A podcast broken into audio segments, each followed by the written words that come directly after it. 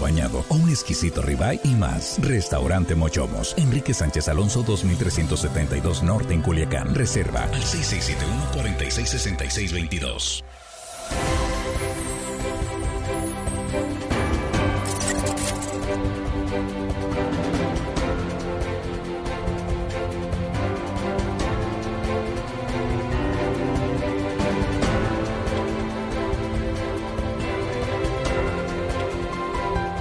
Estamos ya aquí en la mesa de análisis de línea directa. Es la tercera emisión de este viernes 2 de septiembre.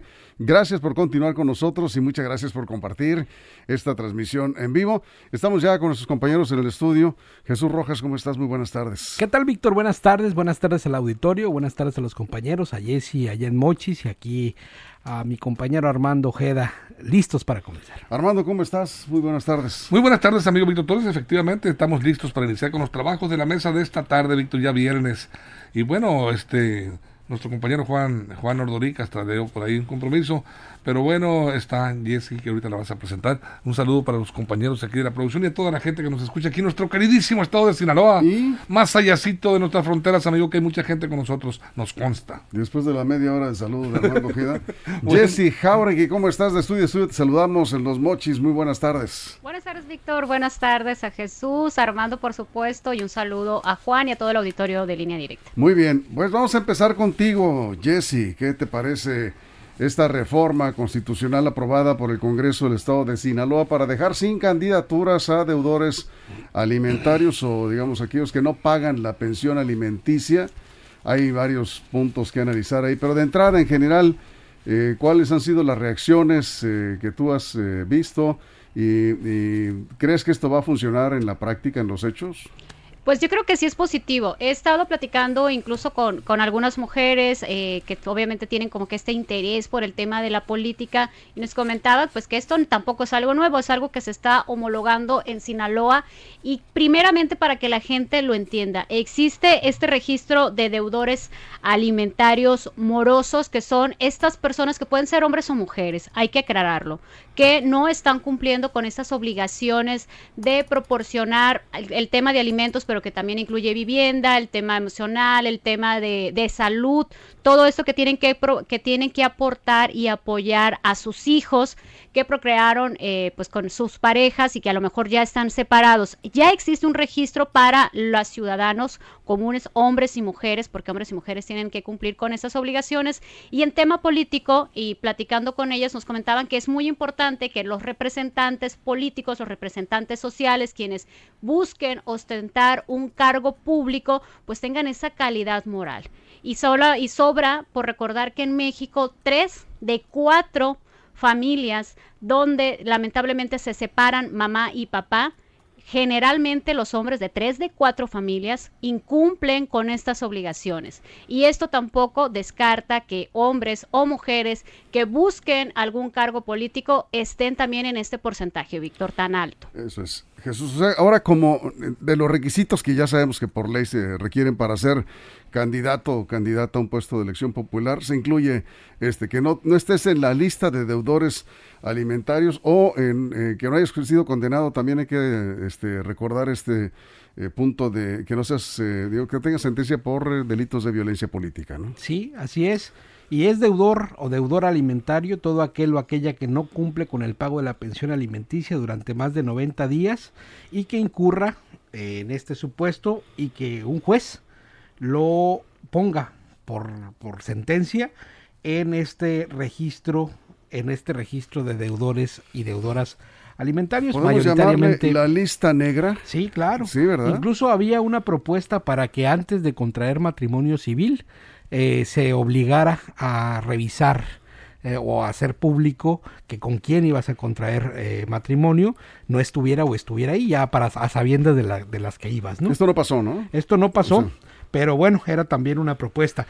Y bueno, estas modificaciones a la constitución política del estado de Sinaloa están ahí, creo que son buenas, al final de cuentas, quien se tenga o busque un cargo de representación eh, popular debe de tener y debe corresponder pues a las obligaciones elementales, ¿no? Que tienen aquellos que son padres de familia, porque más allá de buscar un derecho, si es por la mujer o por los hombres, este en particular es para los menores, porque el, el, el asunto de las, de las pensiones alimentarias son precisamente para la manutención de los hijos que se tuvieron en matrimonio o que o en unión libre o en cualquier condición civil, vamos a decirlo, se, se tienen derechos, pero también obligaciones y por eso es muy importante que no se deba y que se tenga un, un digamos, un, una correcta relación con ellos. Pues. Eso es. Y sí, más allá de evitar que estos irresponsables lleguen a ser candidatos e incluso eh, desde regidores hasta gobernador, Armando, lo importante es que se está buscando el espíritu de la reforma, es proteger efectivamente a los eh, niños de esta violencia, porque no, no deja de ser violencia el, eso que, el hecho de que el padre no esté cumpliendo con el pago de la pensión alimenticia. Sí, mira, a ver, ¿esta reforma es a la constitución política del Estado de Sinaloa o al, eh, al, es una reforma a la ley estatal electoral de Sinaloa? No, no, es una reforma a la constitución. Porque, porque tiene, que, tiene, tiene que ver con, eh, con, con la ley electoral también, ¿no? Me imagino que, que debe de, no sé si sea, mm, si el, la ley electoral contemple esta situación, si no está, si no está en sus, en sus, si no está reformada. No, fue a la fracción cuarta del artículo cuarto bis B del segundo párrafo de la fracción segunda de la, bueno, el artículo 115 sí, de la sí. Constitución, donde habla los criterios de elegibilidad, lo, los criterios que se obligan para poder ser candidato o candidata. Ah, ok, entonces sí, sí implica de alguna manera lo que No, se, no, de alguna manera es que in, sí, es implica a la, a la, ley es electoral, la, la, es, esta reforma, pues, es o sea, una, la constitución, pero implica con la ley electoral. No, es que si la constitución lo establece... Es, es Está por encima de cualquier otra ley. Exactamente, sí. entonces bueno, ahí sí que... Y bueno, eh, vámonos al, al asunto, al tema. Esta nueva ley, ¿qué pretende? Evitar que ciudadanos, ya lo dijeron, y ciudadanas que aparezcan, eso sí, inscritos en el registro de deudores alimentarios para aparecer inscrito tiene que haber habido una, una queja, una denuncia. No, una sentencia. Una, o una sí, claro, sí. para la sentencia de una autoridad. No, no, no implica para gentes que estén este, en acuerdos eh, verbales con la pareja o expareja.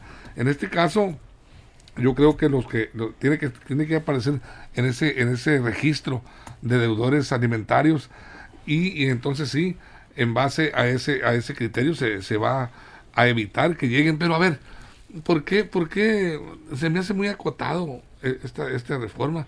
Eh, y tiene que ver nada más con ese, es un pequeño grupo nada más.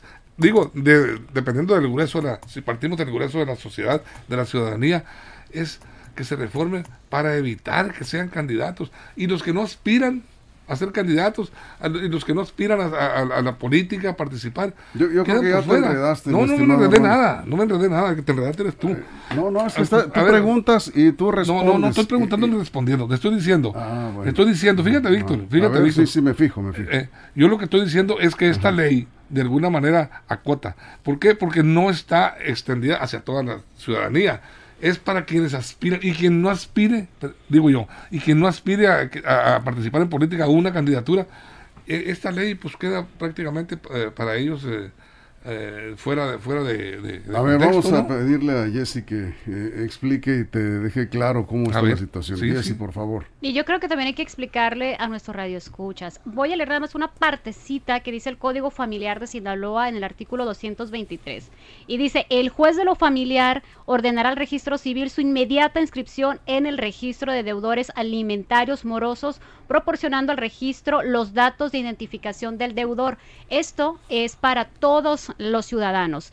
El tema ahorita que se vio en el Congreso es para ver el, ya un tema electoral, que también ya se hizo una reforma a nivel nacional y que el Instituto Nacional Electoral, pues eh, ellos, los consejeros, estuvieron evaluando pues estas características que van con esta calidad moral también eh, que tienen que cumplir o que aspiramos, por lo menos los mexicanos, que nuestros candidatos tengan. Entonces, por eso también ya se está solicitando que todas aquellas personas que aspiran a un puesto de elección popular pues no estén inscritos porque tiene que ver con violencia, el tema de violencia hacia las niñas, niños y adolescentes, porque también es una reforma que se hace a través de esta ley que es a nivel nacional y que se homologó también en Sinaloa y por lo tanto se está tomando como una de las principales motivos de que los candidatos pues estén cumpliendo con ello, porque hay unos datos importantes, Víctor, ¿qué datos van a estar inscritos o qué se toma en cuenta? Los datos son el nombre y apellido del deudor, que en este caso sería incluso si aparecen ahí el de los candidatos es nombre y apellido, la cantidad de la deuda alimentario, cuántos pagos ha incumplido y cuál es el vínculo que tiene con esta persona pues que está solicitando o que tiene este adeudo alimentario. Son los datos. Y es importante, si en la normalidad basta ver o conocer cuántas familias los papás o las mamás no cumplen con esta obligación.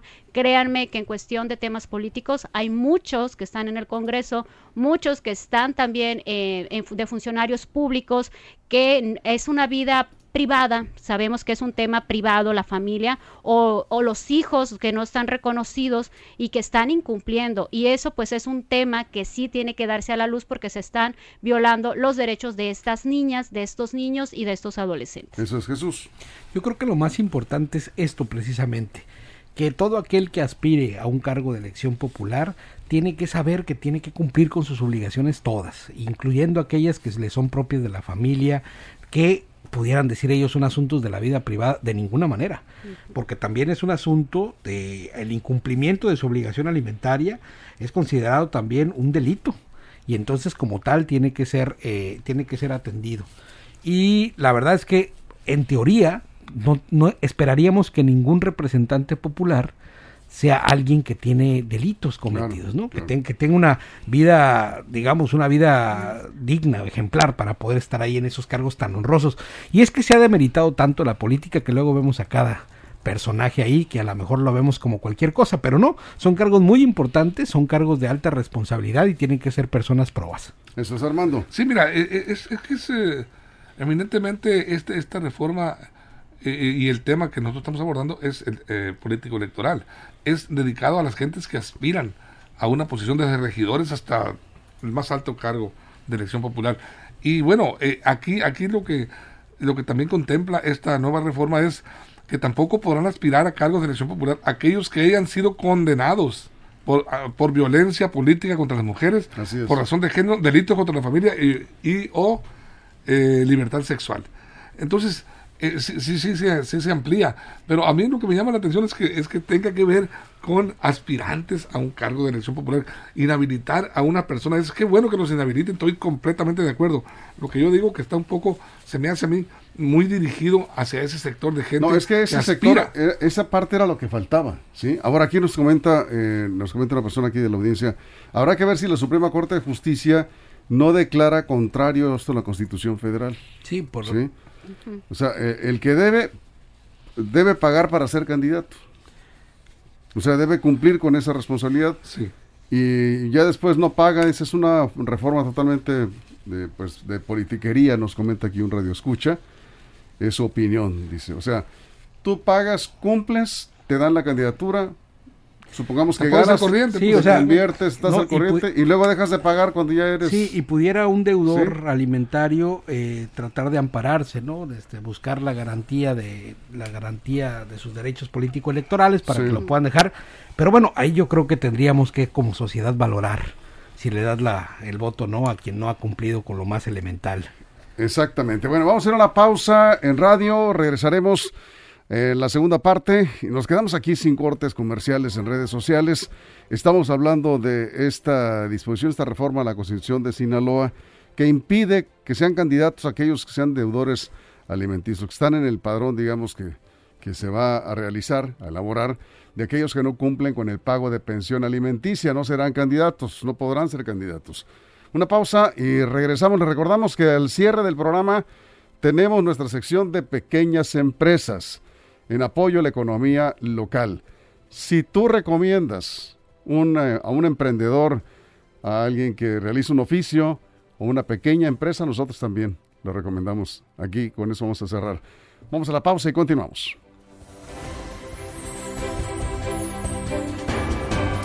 Línea directa, información de verdad. Muy bien. Nos quedamos, bueno, Jesse no participa en este espacio. Aquí nos están comentando, dice, ¿cuántos desde cargos de elección popular evaden esa responsabilidad? muchísimo. ¿Serán muchos? Sí, yo creo que sí. Yo he conocido algunos Si contamos casos. funcionarios públicos, pues Sí. se, se, ang- se agranda la lista, ¿no? Porque también pues, este, los funcionarios públicos no son, no son, no llegan por elección popular, son- designados. Así Entonces es. ahí también debería de haberse ampliado hacia los funcionarios públicos, por lo menos de los primeros niveles, desde jefes de departamento para arriba, o, o- o ampliarlo de manera universal para todos, ¿no? Pero, pero sí, por eso yo desde el principio contemplaba esta situación de que, de que es, eh, se habla de, de que as- quienes aspiren no van a poder ser candidatos y que estén con esta deuda, ¿no? Pero mira, respecto a lo que estás comentando, Armando, te leo del artículo 193 del Código Penal al- de la Ciudad de México. Al que incumple con su obligación de dar alimentos a las personas que tienen derecho a recibirlos, se le impondrán de 3 a 5 años de prisión. Ahí es, decir, no, no, no solo ni- eh, Es decir, inhabilitarlo es un delito, políticamente. pues, es un delito como tal. No, Entonces, claro. claro, tendrías que irte a un juicio, demostrar que no te han dado eh, lo correspondiente para la manutención de los hijos o de aquella persona que, que tenga también derecho, derecho a la alimentación, ¿no? Por ejemplo, si estás a la tutela de un adulto mayor, de una persona que no se puede valer por sí, tiene derecho a alimentos también. Entonces, si no cumples, eres también deudor alimentario. Me parece que es una buena medida. Es decir, eh, es, un delito no cumplir con eh, la pensión alimenticia y te puede, eh, la pareja en este caso afectada, eh, tienen niños menores que no, no, no, este, no está cumpliendo su expareja, tiene todo el derecho de acudir a un juzgado y presentar, en todo caso, pues iniciar un proceso, de- en este caso jurídico, y obligarlo, y si no, se aplica la ley y se le aplica una sanción. Y en estos casos se está considerando que aquellas personas que buscan cargos de elección popular cumplan con este requisito mínimo y los demás que establece la Constitución para ser candidatos a un cargo. Desde regidores, Armando, ¿eh? Sí, desde regidores. Desde va regidores. desde regidores, Sí, sí, Entonces, síndicos, procuradores también. Yo le pregunto, ahora sí que es pregunta, y a ver si saben, ¿esta, ¿esta ley se aplica en otros estados? ¿O estamos eh, prácticamente incursionando, homologándonos con la otra ley de algunos otros estados de la República? No, no, no tengo el, el dato. Porque, sí. podría ser de que alguien quiera ser candidato aquí y tenga problemas en otro estado, y allá la ley, eh, la ley o, o allá, más bien, tenga problemas con, con la familia aquí y quiera ser candidato fuera, en otro estado, donde no se contempla esta Mira, para empezar, yo creo que, sanción. a ver, Jesús, pero yo no creo que alguien que ya lo estén exhibiendo en el padrón de deudores de pensión alimenticia, digo, sí hay, eh, por supuesto, gente que, no, Bueno, no, hay. sinvergüenzas que, no les, que les vale y de todos modos van, a buscar candidaturas. Pero afortunadamente esta reforma lo, lo, lo- lo impide. Pero de entrada, ¿con qué cara vamos, vas, a, Sí. vas a ir a pedir al voto ya cuando cargas con ese, con ese señalamiento público, Sí, ¿no? pero bueno, la política es tan rara que hemos tenido candidatos electos en la cárcel sin sentencia. Sí, hay Sí, algunos claro. municipios que han ganado alcaldías desde la cárcel sin sentencia. Es decir, no están sentenciados como tal, por eso pueden participar, pero digamos, están en presión preventiva, participan, no, van, no hacen ni campaña y ganan las elecciones. Ay, Me llaman la atención los criterios eh, eh, para la- que orientaron y motivaron esta, esta reforma, esta ley. Dice, se considera que si una persona, y tiene razón, el criterio este me gusta, que si una persona incumple con una obligación, no solo judicial, sino moral, de proporcionar alimentos a un familiar, eh, es evidente que no podrá cumplir con pulcritud actos de beneficio de otros ciudadanos. Claro, porque su familia. se- se están Si- faltando si lo más con tus elemental, hijos exactamente. No lo haces. sí. de México.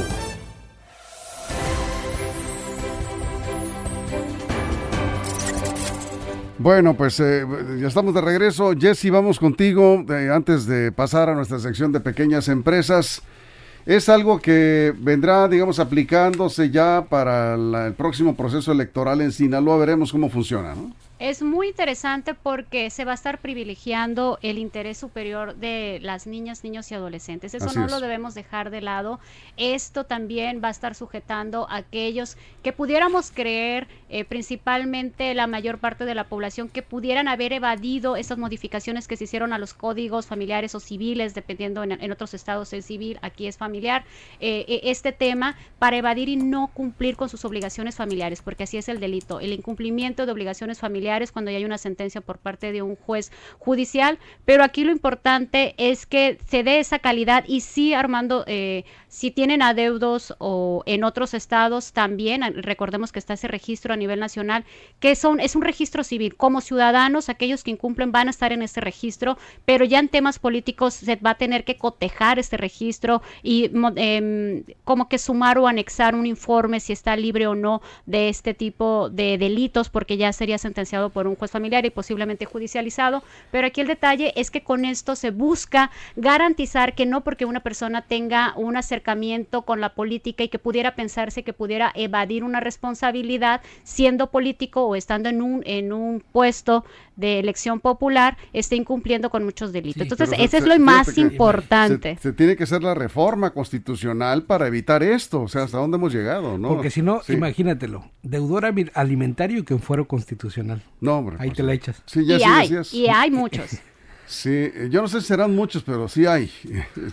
El caso es que eh, tú votarías por alguien que no cumple con la pensión alimenticia. Definitivamente no, y yo creo que aquí es un llamado para todas las personas que sean ofendidas o que les no les cumplan con la pensión alimentaria a denunciar, es muy importante. Claro. No solamente por si van a ser políticos o no, sino porque es un derecho que les asiste y les asiste a los menores, pero muchas veces no se ejerce. Yo creo que es muy importante la cultura de la denuncia para este y otros casos. Sí, totalmente. Bueno, eh, para que nos alcance el tiempo, porque siempre nos, eh, nos quedamos ahí este, colgados, vamos, yo creo que todos tenemos recomendaciones. Armando, vamos a empezar contigo. Vamos a recomendar pequeñas empresas, emprendedores, negocios nuevos que están comenzando, que si tú los recomiendas, aquí ya nos llegaron eh, algunas recomendaciones. Pues nosotros también los recomendamos, es para impulsar la economía local de pequeñas empresas y de emprendedores. Armando, iniciamos contigo rápidamente. Yo, como, siempre, Víctor, eh, fiel a mi pueblo, Guamuchil. Mira, fíjate que hay unos jóvenes empresarios muy emprendedores, muy dinámicos en Guamuchil y muy inteligentes. Ellos son, eh, eh, están fabricando hieleras personalizadas, fíjate qué interesante. Hieleras. Hieleras de acero inoxidable de alta calidad con capacidad para hasta para 30 litros, Víctor, personalizadas. Una empresa que quiera una hielera viene personalizada, muy bonita, ojalá que, que nos pudiéramos mandar a hacer una de línea directa, Víctor. Iba a quedar muy bonita la hielera eh, esos jóvenes están para las chelas o qué? Están para todo ah, tipo de alimentación, para guardar que También para el suero. los sueritos, ¿Dónde, Pero Víctor, está en Guamuchil, Sinaloa. Ahí este se llama eh, Hieleras Avilés, Víctor. Y en Instagram los puedes encontrar en Hieleras-Avilés en Instagram. Y el celular es 673 136 0282. Ahí les va a contestar Liliana Avilés y seguramente van a quedar emocionados con los productos que están haciendo. Desde Estados Unidos le están pidiendo ya. Díganles que escucharon línea directa, les van a hacer un descuento. Es correcto, que les digan que línea directa. Y Liliana dice, yo les hago un descuento. De nuevo el teléfono, por favor. El, el teléfono es 673 13 60282. Ahí con Hieleras personalizadas en Guamuchi. En Guamuchi, Sinaloa. Jessy, ¿a quién recomiendas? Yo recomiendo a un, a un local comercial que acaba de abrir en la ciudad de Los Mochis. Abrió el día de ayer. Es Dolphy, helados Dolphy ah, Los Mochis. Ay, una de vainilla, por favor. Para los niños principalmente y para los papás y para todas las personas que quieran degustar de deliciosas nieves paletas. Todavía se puede con este clima. Pues que acudan. Eh, abrió en Boulevard Centenario 1900 79, fraccionamiento eh, Francisco Villa, mejor conocido como el Campo 1, cerca ahí del Dren Juárez, tantito, un poquito antes de llegar. Deliciosas, yo ya fui el día de ayer. Entonces ya inauguraron. Ya inauguraron, estuvieron regalando 300 nieves a los niños. Uy, para haber sabido, ¿verdad? Entonces, ¿dónde están? Están por el Boulevard Centenario en el Campo 1, Víctor. Campo 1, Boulevard Centenario, es Nieves Dolphin, ¿no? Pues es garantía. Dolphy es garantía. Es un emprendedor, ¿verdad? Son emprendedores. Avi Valdivia, Marco Camacho es una pareja que tiene este concepto de hacerse emprender cosas familiares. Felicidades, qué bueno. Esta es una franquicia que seguramente va a dar resultados. Jesús. Bueno, yo quiero recomendar en Cozalá, Sinaloa, a Cocos Don Ramón, por la calle Francisco y Madero, entre el Arroyo Grande y Miguel Hidalgo, junto al depósito de la cervecería, con carácter, para dejarlo así. O sea que si, tienes antojo de otra cosa, ya está enseñando. Pero, pero para el que estamos recomendando es a Cocos Don Ramón. es un señor que trae cocos muy buenos, frescos los tiene. Sí. Estar para estarte un ratito a gusto. Además visitas el pueblo mágico. Los que anden por el pueblo mágico, tengan pensado ir al pueblo mágico de Cozalá, Sí. pueden llegar a estos cocos Don Ramón que están muy buenos. ¿Están, ¿Dónde Y están? tiene de todo, ¿no? Más duritos, por si te gusta más la carne así durita el coco, Sí. o más de agua, Ah, si te quieres... A mí me gusta el coco tronador, Ah, también tiene Don. Ramón, así es de que... Bueno. Es calle Francisco y Madero entre Arroyo Grande e Hidalgo, ahí junto al depósito o al expendio En más Cozalá. grande. Sí, en. Muy bien. Bueno, yo, yo no voy a recomendar comida ahora, ya, porque ya, ya hemos estado con muchas eh, taquerías y todo esto y se nos salimos de antojo. Quiero decirles que está en Culiacán una franquicia, hablando de franquicias, que pues va a ser una buena noticia para matrimonios jóvenes, porque esta es, eh, no es una estancia infantil, no es una guardería, es mucho más que eso, es una franquicia que se llama Toma Nota y es para pre-kinder, para niños de 1 a 4 años. Es un nuevo concepto de educativo que trae pues eh, un programa de música para los pequeños, eh, tiene sus áreas de diversión, es una es un sistema de una educación integral, salones temáticos, trato personalizado. Si tienes eh, niños de 1 a 4 años, te voy a dar un teléfono, está en la colonia Guadalupe, está llegando esta franquicia, ya está en Culiacán. Toma nota, se llama, y toma nota del teléfono 6671 01 2555. Bienvenida a esta franquicia en Río San Lorenzo, 82 Oriente, Colonia Guadalupe. Y nos están autorizando 15 descuentos de, creo que es el 10 o el 15%, les van a decir, para eh, las primeras 15 que, personas que escriban a sus niños ahí. 667101 2555. No es una estancia infantil, es mucho más que eso. Es un concepto de educación integral. Toma nota en la colonia Guadalupe. 6671 0125 55. Pues con esto nos vamos. Jesús, muchas gracias. Buen fin de semana para todos y todas. Gracias, Armando. Es un gusto, Víctor. Buen fin de semana. Gracias, Jesse. Bonito fin de semana para todos. Y gracias a los compañeros de la producción, todo el equipo de reporteros. Si algo sucede en las próximas horas, recuerden, línea directa portal.com y por supuesto mañana la emisión sabatina de línea directa con Axel Avendaño y Carola Rojo y todas las secciones, todo el equipo de reporteros. Gracias, pásenla bien. Mochomos presentó la mesa de análisis. Información de verdad que suma valor. Conéctate en el sistema informativo más fuerte del noroeste de México.